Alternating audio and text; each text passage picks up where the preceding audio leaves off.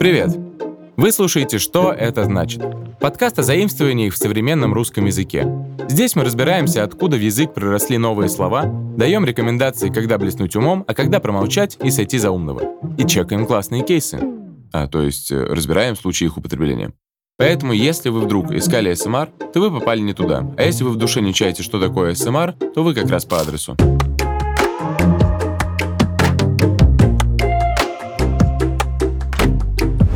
Знаете выражение «гореть в гиене огненной»? Гиена огненная — это не рыжая хищная млекопитающая, а самый настоящий ад, который ждет человека за его злые дела. Ладно, не пугайтесь. Не зря один немецкий философ говорил, что ад мы создаем сами. Вот и гиена огненная когда-то была не выдумкой, а вполне себе реальным географическим объектом. Находилась она недалеко от Иерусалима и называлась долиной Гиеном.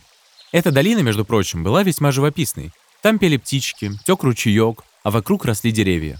Но в VII веке до нашей эры это место стало использоваться для сжигания мусора.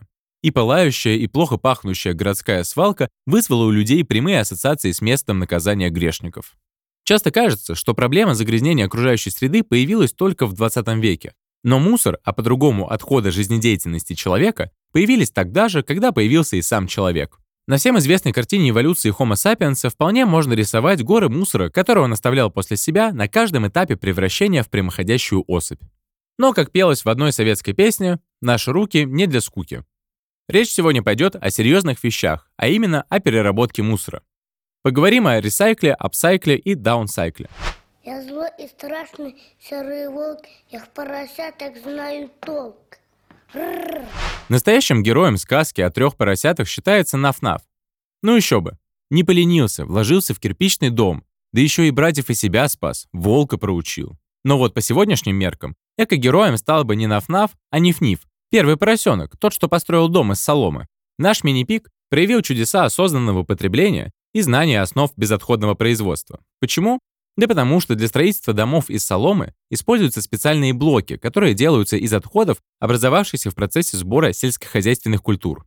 Ниф-Ниф применил в своей жизни то, что мы сейчас назовем переработкой мусора, но остался непонятым современниками. Тогда этот тренд подхватил только ветер. Но зато сейчас переработка мусора очень популярна, и один из ее видов носит название recycle. Английское слово recycle состоит из приставки re, что значит заново, и слова cycle, что переводится как цикл. Дословно recycle — это повторный цикл. И слово используется, когда говорят о процессе производства сырья из вторичных отходов. Так, пластиковые бутылки созданы из полиэтилен-фталата. Еле выговорил это слово. Для простоты и понятности предлагаю использовать аббревиатуру и говорить просто PET. Так вот, выпитая до дна PET-бутылка может вернуться к нам той же бутылкой, только новой. Если вы отнесете бутылку в специальный контейнер для пластика, то она не попадет на мусорный полигон, где ей разлагаться 450 лет. Такого не будет. Бутылка отправится прямиком на завод по переработке мусора. Там на заводе старую тару очистят от этикетки, измельчат, опустят в паровой котел и получат специальные гранулы. И вот эти PET-гранулы можно переплавить в новый пластик. Так можно сделать 4 раза, а если повезет и пластик будет уж очень хорош, то даже и 5. Считается, что в России 17% собранных PET-бутылок перерабатывается в аналогичный пластиковый продукт, кстати, не обязательно снова в бутылку. Например, в Калининграде пластиковые бутылки переплавляют на лавке, а в Екатеринбурге — детские площадки, заборы и мебель для сада. Со стеклом и металлом можно сделать то же самое. И, кстати, стекло можно ресайклить до бесконечности. Так что в следующий раз хорошо подумайте перед тем, как отправить его на свалку, потому что период распада этого материала составляет от 500 до 1000 лет. Видели в музеях осколки древневазы и бусинки? Вот. Благодаря неосознанным жителям Месопотамии у нас есть артефакты и экспонаты, но музеи не резиновые.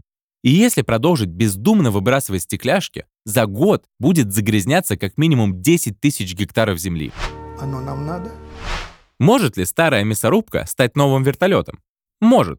И произойдет это не благодаря буддистской реинкарнации, а благодаря заводу в подмосковном Томилино. Там успешно используют алюминий, который добывается из старых мясорубок, бытовой техники и банок. Итак, ресайкл — это переработка или переплавка. Причем ресайклинг можно осуществить не только на заводе, но и дома. Например, из обмылков можно сварить новый кусок мыла. Или растопить воск, чтобы от остатков свечей сделать новую. И вот вы снова можете устраивать романтик при свечах. Ну, скорее всего, при одной, зато самодельной. Я сделал все, что мог. В России наряду с терминами recycle и recycling используется слово рециклинг. По сути, рециклинг — тот же самый англицизм, что и recycle, и означает почти то же самое, но есть небольшие отличия. Не смейте в среде эко-френдли людей перепутать ресайклинг и рециклинг. Есть статьи, где люди на полном серьезе разделяют эти понятия и говорят, что recycle — это любая утилизация, а вот рециклинг — это лишь один из способов, подразумевающий только переработку отходов для производства того же самого, чем изначально они и были. Ну то есть переработку пластика от бутылки на пластик для бутылки. И в таком, на первый взгляд, странном и искусственном разделении понятий есть свое зерно. Так, расхождение в терминологии появилось потому, что в российском законодательстве и в ГОСТах есть слово «рециклинг», а ресайклинга нет. В статье Федерального закона об отходах производства и потребления рециклинг — это повторное применение отходов по прямому назначению. В общем, терминология кое-где расходится, а кое-где сходится. Но важно запомнить, что под ресайклингом и рециклингом чаще всего подразумевается именно такая переработка, когда пластиковая тара вернулась к нам пластиковой тарой, хоть переработанной, хоть помытой и дезинфицированной. То есть пластик остался пластиком, железо осталось железом, стекло — стеклом. Ресайклинг — это замкнутый круг, практически безотходное производство. Нам надо вернуть пластик, алюминий или стекло в строй. Не верите в круговорот пластика в природе и думаете, что все отходы гниют на мусорных полигонах? Попытаюсь вас переубедить. Вот возьмите пластиковую упаковку, бутылку или контейнер.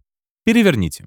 И найдете на донышке с внешней стороны значок, треугольник из трех указывающих друг на друга стрелок. Это знак рециклинга или ресайклинга, международный символ вторичной переработки. Знак был создан 23-летним американским студентом Гарри Андерсоном в 1970 году. И наличие символа указывает на то, что товар произведен из материала, который может быть подвергнут переработке, либо уже произведен из переработанного материала. Кстати, интересно, что этот символ был создан для конкурса, который проводила контейнерная корпорация Америки к первому дню Земли. И сам Гарри Андерсон после соревнования не видел созданный им знак более 10 лет, пока не приехал в Амстердам и не заметил его на баке с мусором. Сейчас символ помогает понять, что к каждому пластику свой ресайклинг. В середине треугольника будет цифра, которая укажет на то, сколько раз и как можно перерабатывать изделия. Так что если наша любимая пластиковая бутылка может вернуться к нам контейнером для еды, пищевой пленкой или пакетом из торгового центра, это все ресайклинг. А вот если пластиковая бутылка вернулась к нам в виде брендовой одежды, то это не только ресайкл, это его подвид даунсайкл. Слово down с английского переводится как «вниз», то есть downcycle — это такая переработка, в результате которой качество сырья снижается, и из него нельзя сделать идентичный продукт. В случае с брендовой одеждой из бутылки дело было так. Уже знакомые нам PET-гранулы переплавили, но не тот же самый пластик, из которого их достали, а в волокна. А уже из этих нитей соткали материал под названием полиэстер. И из него хоть футболку шей, хоть ковер. Но вот ковер, как бы ты ни переплавлял в котле, не станет снова пластиковой бутылкой. Считается, что термин downcycle впервые прозвучал в 1994 году. Архитектор и дизайнер Райнер Пилц в интервью Тарнтону Кею в Salva News говорил о строительстве в Германии. Райнера расстроило, что кирпичи старых зданий при строительстве разбиваются и выбрасываются, хотя могли бы измельчить и использовать этот материал для дальнейшего строительства. Но недолго было грустить Райнеру Пилцу. Сейчас даунсайклинг – самый распространенный вид ресайклинга – и к нему больше всего подходит слово «утилизация». Но минус даунсайклинга в том, что круг не замкнется, и итог все равно один – свалка. Из стекла можно сколько угодно делать новые бутылки или банки. Но если сделать не конфетницу, а, например, стекловолокно, то качество материала упадет, и новая вазочка из стекловолокна уже не получится. Цикл, запущенный в ресайклинге, в даунсайклинге прерывается, так как следующий цикл переработки либо невозможен, либо изделие будет уже совсем низкого качества. Хорошо, хорошо, да не очень-то. Если после даунсайкла вещи все равно окажутся на мусорном полигоне, то зачем такой способ переработки? Дело в том, что с помощью утилизации мы увеличиваем цикл жизни товара, что в свою очередь сокращает расход ресурсов на производство чего-то нового. Даунсайклинг — это переработка уже отживших свой век или пришедших в негодность вещей. Так что помыть дома полы старой футболкой мужа – это не шаг на пути к разводу, а домашний даунсайклинг. Он продлил футболке жизнь, пускай и в виде половой тряпки. К даунсайклу много претензий. Но в России это пока что самый популярный вид переработки мусора. Самый популярный, но не самый древний. Видели на клумбах лебедей из покрышек? А помните бамбуковые шторы из скрепок и цветной бумаги? Коврики из ненужных трикотажных кофт. Все это для кого-то совсем не радостные предметы эпохи дефицита, который в России в середине 20 века был почти повсеместно. И все благодаря плановой советской экономике. И вот люди выкручивались как могли. Гардероб перешивался до бесконечности. Из картонных открыток делали шкатулки, а из трикотажных кофт плели половички. Но кто бы 50 лет назад мог подумать, что все это не просто иллюстрации к поговорке «голь на выдумке хитра», но еще и апсайклинг. Ничего себе, до чего техника дошла. Апсайклинг — это антоним даунсайклинга. Это тоже переработка, но под этим термином подразумевается изготовление чего-то нового и даже более ценного, чем первоначальная вещь. Или, может, не более ценного, но более прекрасного. Как лебедь из покрышки. Ладно, с лебедем довольно спорно. Но и категория прекрасного довольно субъективна. Итак, многие предшествующие поколения не могли себе позволить выкидывать вещи из чисто практических соображений. Материалы и новые предметы стоили дорого и были сложными в производстве. А вот современный человек может отправиться в ближайший супермаркет и купить все, что душа пожелает. Зачем же ему апсайклинг? Все дело в экологической грамотности и осознанности. Переработка мусора, как бы хороша ни была, только в редких странах касается половины от всех отходов. И даже переработка, как мы поняли, не бесконечна. Что же делать? You know, блин.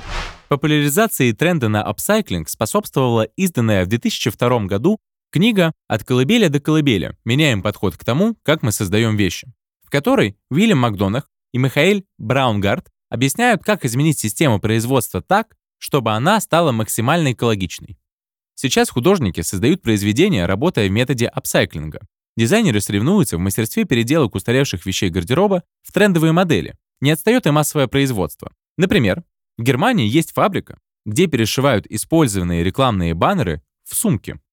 В общем, апсайклинг — это про красоту и дизайн. А значит, теперь апсайклингом занимаются не только от бедности, но и от стремления к прекрасному. Вот и ваша мама, которая плетет корзины из скрученных газетных трубочек, амбассадор апсайклинга у вас в квартире.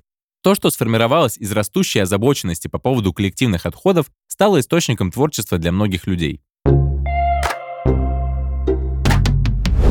Еще в 2009 году Белинда Смит написала, что апсайклинг увеличивается в богатых странах, но отметила, что он необходим в странах, где с экономикой похуже. Ну, мы живем на одной планете, давайте вместе ее спасать. Апсайклинг может и необходим, но пока благополучные страны наслаждаются возможностью купить очередную новую вещь в магазинах масс-маркета, люди из менее благополучных стран донашивали одежду за старшими братьями и сестрами. Но апсайклинг может и звучит привлекательно, но заманчив пока не для всех. Как только черта бедности осталась позади, Хочется модно одеваться и купить бытовую технику в дом. Но вот денег на все это пока немного, а значит будут покупаться вещи плохого качества, которые быстро придут в негодность. И даже популяризаторы этого направления, авторы книги «От колыбели до колыбели», с прискорбием сообщают, что мало кто сейчас занимается апсайклингом. Чаще всего дешевле купить новую вещь, нежели ее починить. Да еще и товары, как нарочно, создаются со встроенным устареванием, чтобы просуществовать лишь определенное время, подтолкнуть потребителя избавиться от купленной вещи и приобрести новую. Назвав такое поведение принципом «от колыбели до могилы», авторы книги призывают нас к принципу «от колыбели до колыбели». Заключается он в следующем. Чтобы обеспечить бесконечный поток перерождения вещей, надо создавать их таким образом, чтобы вещи все время можно было пересобрать во что-то новое. То есть апсайклинг — это не просто переработка, это перепроектирование. Но повторюсь, пока апсайклинг не массовое явление, а скорее зеленое хобби, объединившая хендмейд и экологическую осознанность.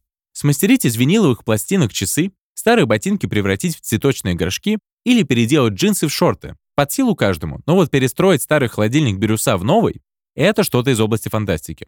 Но не будем отчаиваться. Вот шкаф из холодильника, наверное, смастерить можно.